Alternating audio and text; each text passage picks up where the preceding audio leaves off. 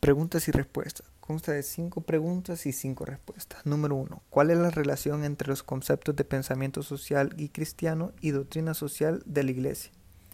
La relación que hay es las diversas problemáticas que nos rodean y la transformación social que tenemos, dando a mostrar nuestros principios y valores que mostramos ante un poder.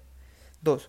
¿Cuál es la causa y contexto social que da origen histórico de la DSI y con qué documento se expresa dicho origen. La causa es desde que empiezan a violentar los derechos cuando la dinámica social impone condiciones muy fuertes a grupos muy grandes de personas, afectando a la población.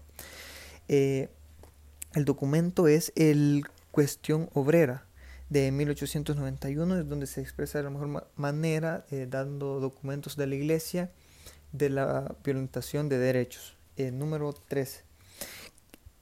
¿Qué entiendes por pensamiento social y cristiano? Eh, que vamos a entender de otra manera el pensamiento social y cristiano.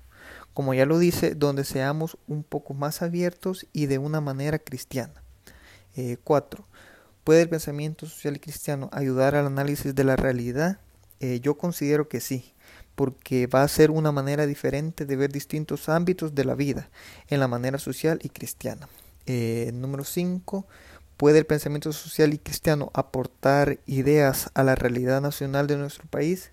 Al igual, yo considero que sí, porque va a ser una manera muy diferente que veamos las problemáticas de nuestro país, buscando soluciones no eh, rápidas, pero sí concisas, en un pensamiento más abierto y relacionado a lo cristiano, donde podamos ayudar eh, de buena manera y de gran corazón a nuestra población.